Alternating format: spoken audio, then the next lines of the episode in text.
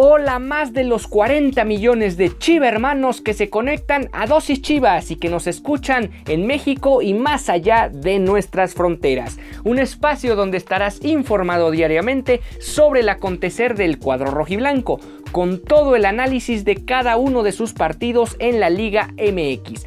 No olvides que puedes sintonizar nuevos episodios de lunes a viernes a través de Spotify, Anchor FM, Apple Podcasts, Breaker, Google Podcasts, Radio Public y todas las plataformas donde encuentres nuestro contenido de dosis chivas. Y ahora sí, comenzamos.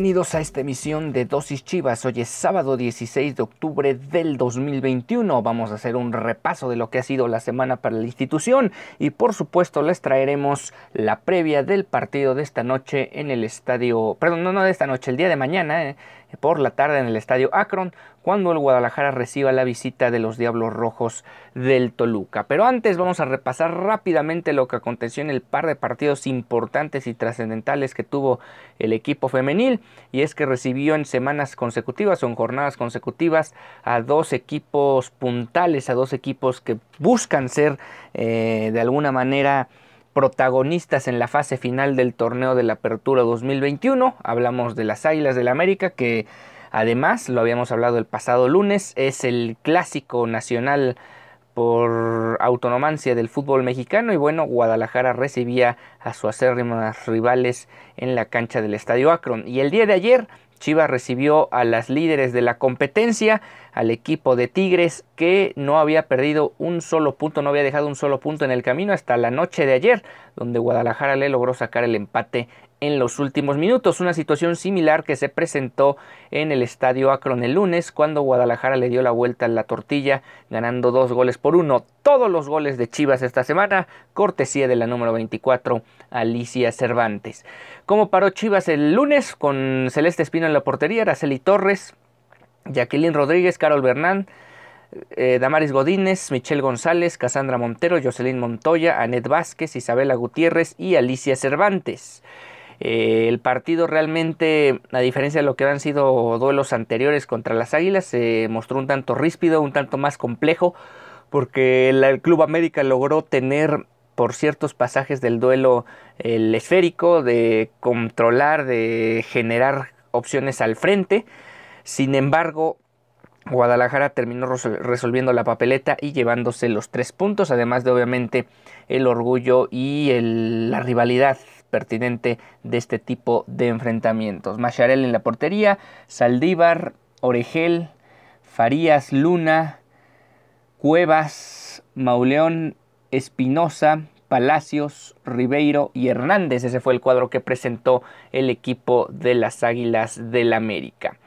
Eh, Renata Macharelli al minuto 10 logró desviar a dos puños un tiro libre por la banda derecha de Guadalajara Chivas circulaba el balón en el territorio rival, sin embargo no tenía tantos acercamientos como, como suele tenerlo en otro tipo de enfrentamientos. Realmente a este equipo le ha empezado a costar más trabajo generar fútbol al frente. Obviamente hay que no olvidar y resaltar las bajas tanto de Rubí Soto y sobre todo de Carolina Jaramillo que por temas de indisciplina se han perdido tanto el partido de lunes como el partido de ayer ambos contra rivales muy importantes en la consecución de algo trascendental en este Apertura 2021. Más adelante vino el 22 un disparo de tiro libre de Mons Hernández del equipo del América, pasó peligrosamente arriba de la cabaña que defendía Celeste Espino.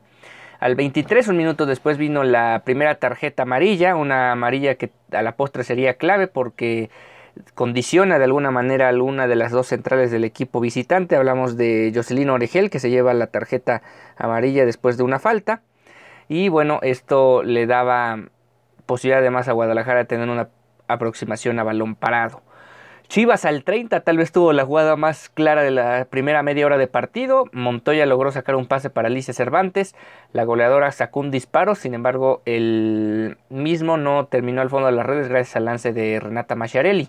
Así se salvaba la visita de nueva cuenta. El 34 otra vez Alicia Cervantes se hizo del control del balón también dentro del área y a centímetros de la meta Macharelli logró desviar y rechazar el intento de la jugadora de Guadalajara.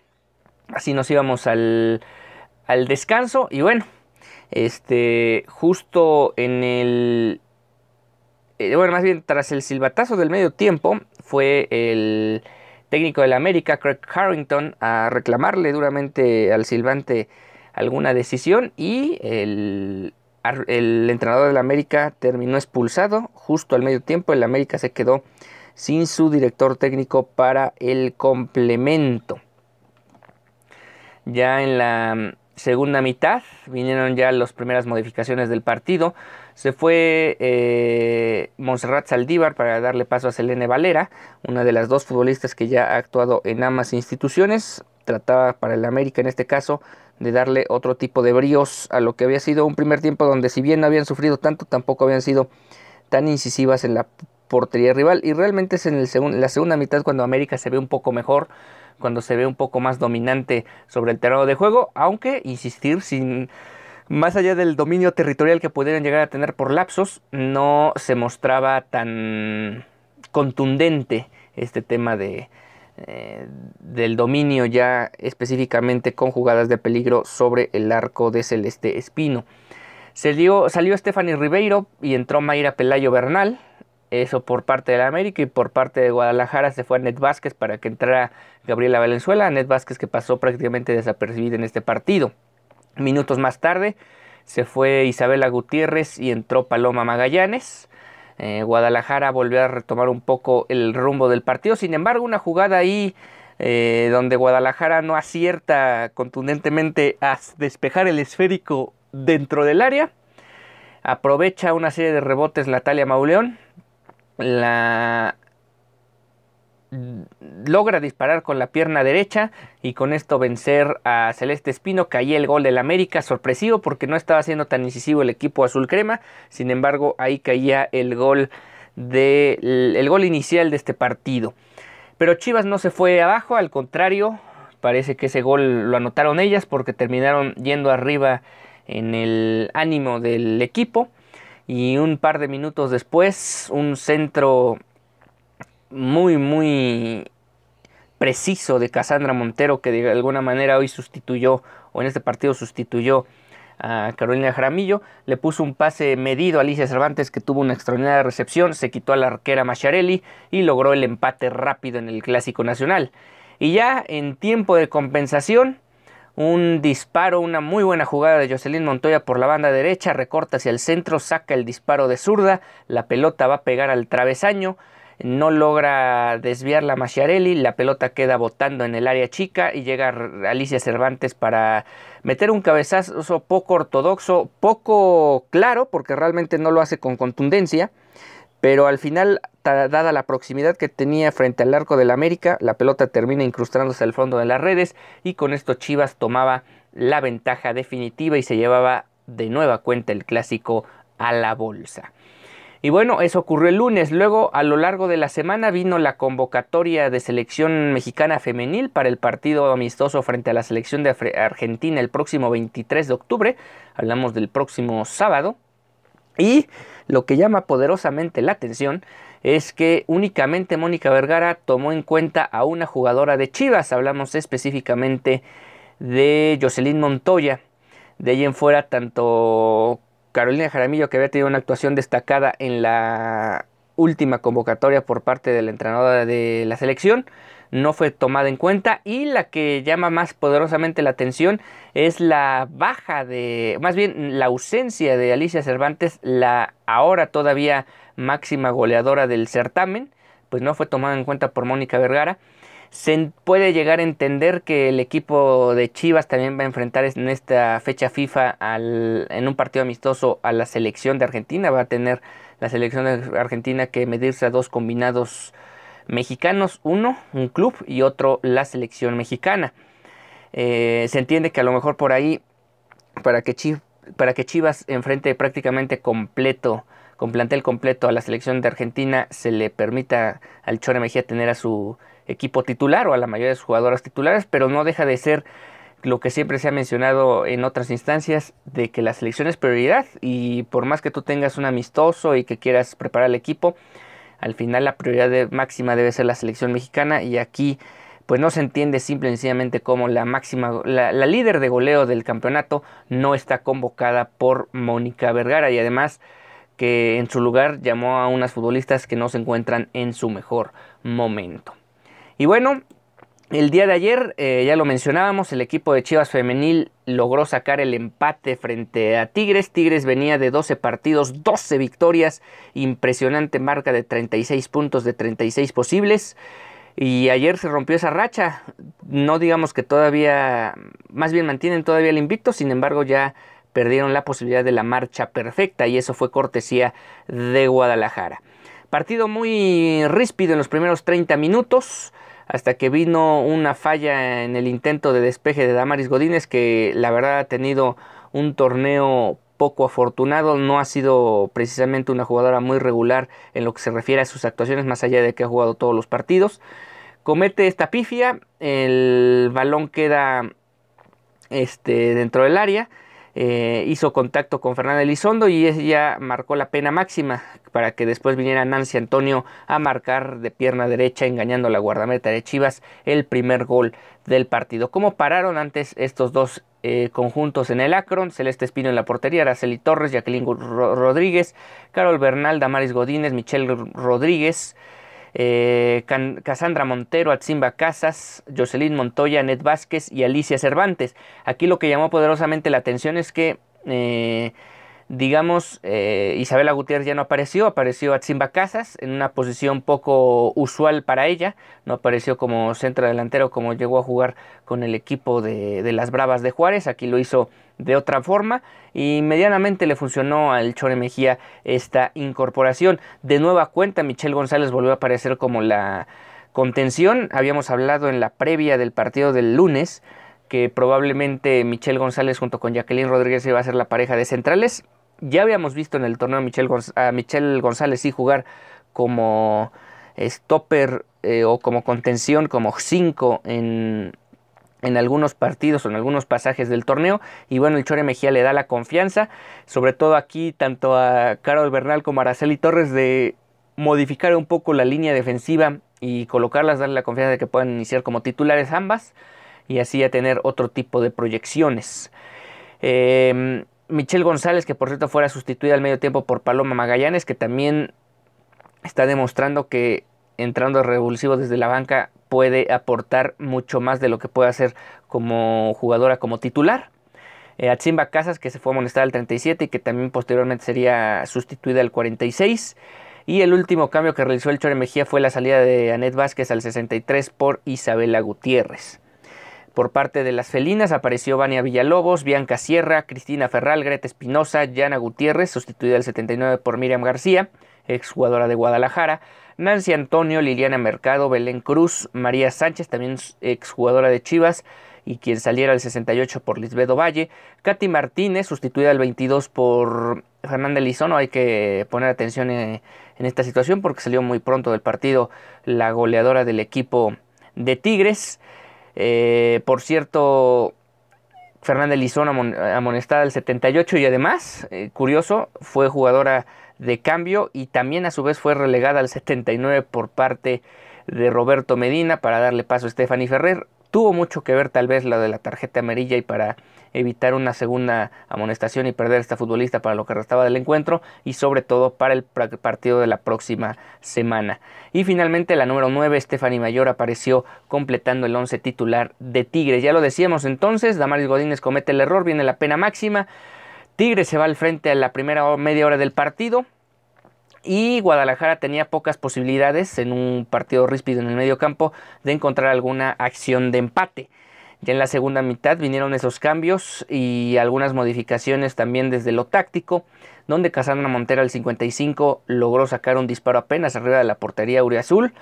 Después vino un derechazo de Alicia Cervantes que pegó en el larguero y botó sobre la línea de meta, sin embargo no cruzó en su, en su totalidad la línea final, por lo tanto no se decretó el gol.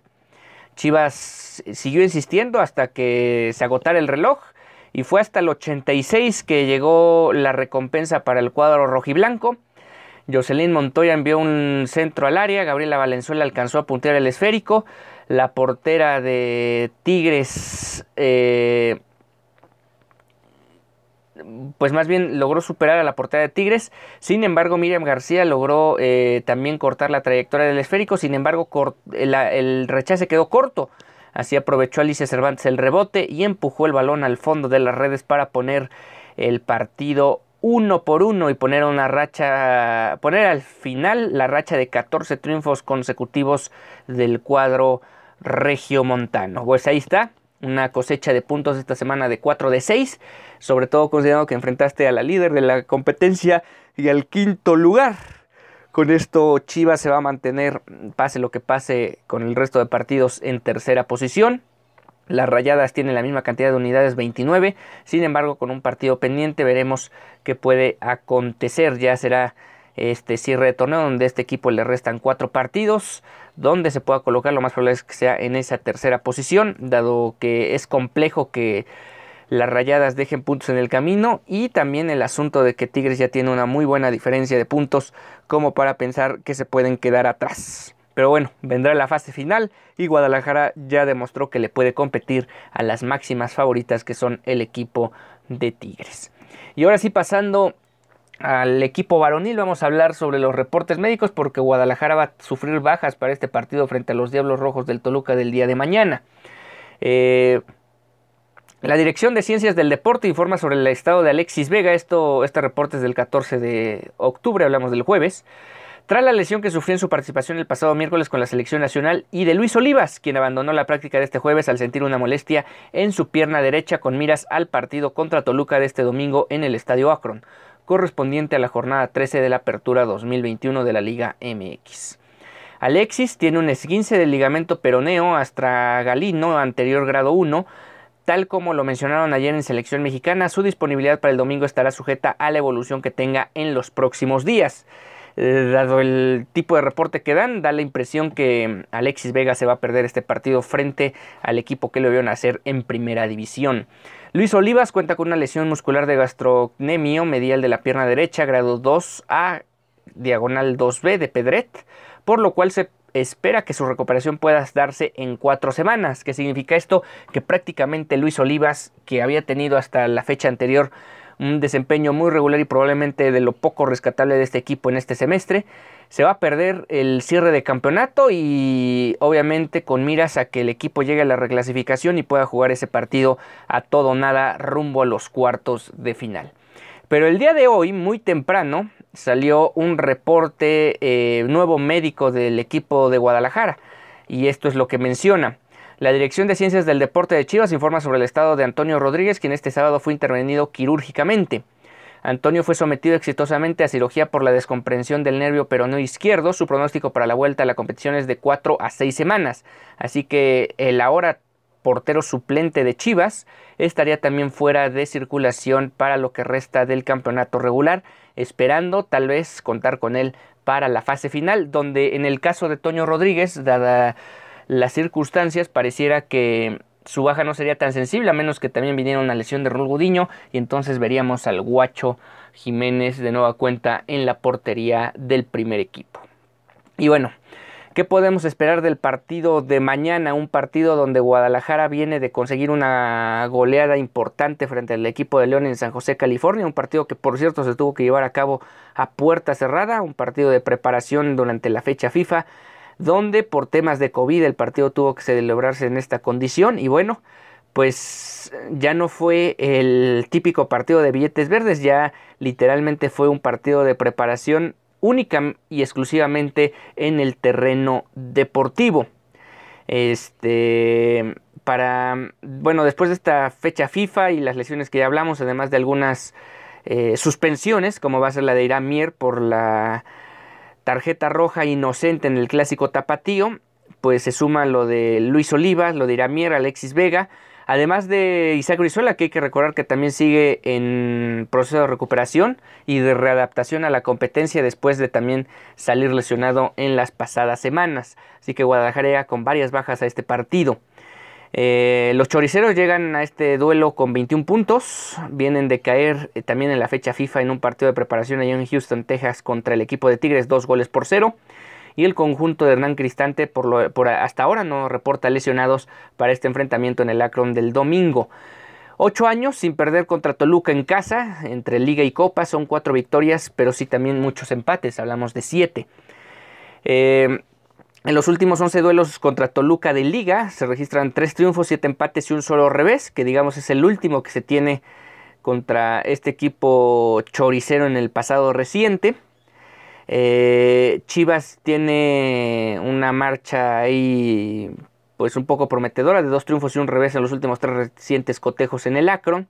Y será la primera vez en la historia que estos dos equipos se enfrenten en jornada 13, la famosa y cabalística jornada 13. Nunca había visto a estos dos equipos enfrentarse en temporada regular. Ponce, Brizuela, Vega, Cisneros, López y el Gallito Vázquez son futbolistas de ambas plantillas que a su vez han vestido la camiseta del adversario, en este caso Ponce, Brizuela y Vega, además del Charal Cisneros, ya jugaron con Toluca en el pasado, algunos de hecho son provenientes de esa institución, y el Gallito Vázquez y el Dedos López jugaron ya con Guadalajara, uno campeón con Chivas, el otro formado en la cantera rojiblanca. Jesús Molines, el anotador rojiblanco más reciente contra, mm, contra Toluca, y el Toluca trae una pequeña racha sin ganar de tres duelos, un empate y dos derrotas. Vamos a ver si extienden esa racha en el Acron o la cortan frente al equipo de Chivas que, dado los resultados que se dieron el día de ayer viernes, pues de momento son 14 de la general con 14 unidades. Ganaron equipos que se encontraban por debajo de ellos y de momento Chivas se encuentra fuera de la reclasificación. Su última salida de los Escarlatas se dio en la jornada 11 visitando a los Rayados de Monterrey y cayeron dos goles por cero. Eh, la cuarteta arbitral para este duelo está integrada por Fernando Hernández Gómez como árbitro central, José Ibrahim Martínez Chavarría como asistente 1, Marco Antonio Barrera Vizguerra Mendiola como asistente 2, Guillermo Pacheco Larios como cuarto árbitro y los encargados del bar serán Eduardo Galena Basulto y Marcos Quintero Huitrón. Esa es la previa de este partido y vamos a repasar un poco, recapitular un poco lo que fueron las declaraciones del pasado jueves de la Morsa Flores, quien habló en videoconferencia de prensa. El cuerpo técnico elige el once inicial basándose en lo estratégico, ya que primero analizan al rival que vamos a enfrentar para entender cómo vamos a contrarrestarlos. Para nosotros el cambio de técnico implica una nueva responsabilidad, estamos muy comprometidos y haremos todo por defender estos colores, sin olvidarnos de mostrar un buen fútbol para poder conectar con la gente, pues ese es digamos, la última situación con el equipo de la Morsa Flores, perdón, con el equipo de Marcelo Micheleaño y lo que han mencionado los futbolistas de Chivas a raíz del interinato de este joven entrenador, que por cierto, semanas, días atrás, perdón, el Canelo Angulo dijo que están muy felices y contentos de entrenar con, el, Leaño. Sin embargo, más que estar felices en los entrenamientos, también hay que estar felices y mostrando una mejor cara en los partidos de temporada regular. La competencia interna es muy leal en todas las posiciones. Todos mis compañeros eh, son conscientes de, lo que más, de que lo más importante es el buen funcionamiento del equipo. Todos los partidos son igual de importantes, les damos la misma seriedad buscando lo mejor para el club. Conozco bien a Marcelo, tuve la oportunidad de trabajar con él en la Liga de Ascenso, siempre ha sido innovador, le gusta trabajar y mantenerse actualizado conforme cambia el fútbol. El estilo de este cuerpo técnico es muy intenso, con mucha dinámica y siempre buscando tener la pelota para darle un buen espectáculo a la afición. Y sí, en esos tres partidos que ha dirigido Marcelo Michele Año se nota la intensidad del equipo. Sin embargo, hay ocasiones que esa intensidad se ha convertido en bravuconería y han terminado perdiendo futbolistas, perdiendo la cabeza dentro del terreno de juego y dejando al equipo en inferioridad numérica para afrontar los duelos de tanto contra América, Querétaro y Atlas. Hay que recordar que Ponce metió por ahí una agresión frente a Henry Martin en el clásico de hace algunas semanas. Y bueno, pues ahí está el duelo contra Toluca el día de mañana. Vamos a ver cómo para Leaño en este partido, que por cierto está pactado iniciar a las 5 de la tarde tiempo del centro de México el día domingo 17 de octubre del 2021. Uno de tres partidos que se le viene a Guadalajara en los próximos días. Hay que recordar que este, para, para Chivas el, el partido de este fin de semana es el primero de tres porque se viene una nueva jornada doble con lo que será el duelo en la frontera el próximo miércoles a las 9 de la noche, tiempo del centro de México, visitando los Cholos de Tijuana. Y para nueva cuenta recibir como local este, el próximo fin de semana, en este caso a la máquina del Cruz Azul, que también va a llegar con urgencia de puntos. A lo mejor el de Cholos no sea tan complicado, aunque sabemos que Guadalajara suele tener partidos y suele padecer mucho allá en la frontera. Ya para cerrar la emisión del día de hoy vamos a hablar sobre la mínima diferencia que obtuvo el equipo del Tapatío en la Liga de Expansión hace algunos días, en específico el pasado miércoles y es que ganaron con gol de Juan de Dios Aguayo, que por cierto había sido tomado en cuenta inicialmente para el torneo Apertura 2021 por Víctor Manuel Bucetich. De ahí en fuera no volvió a aparecer con el equipo después de que regresaron los jugadores de la selección olímpica.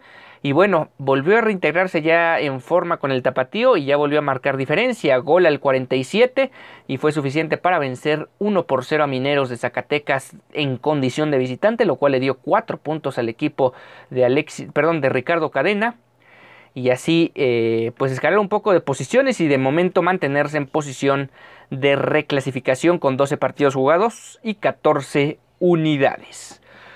¿Qué mencionó Ricardo Cadena después del triunfo frente a Mineros? El resultado nos deja satisfechos porque era el último partido que nos permitía sumar de 4 puntos, ya que es nuestro séptimo juego, así que el triunfo era fundamental para continuar con las posibilidades y aspiraciones del equipo de buscar un lugar dentro de los 12.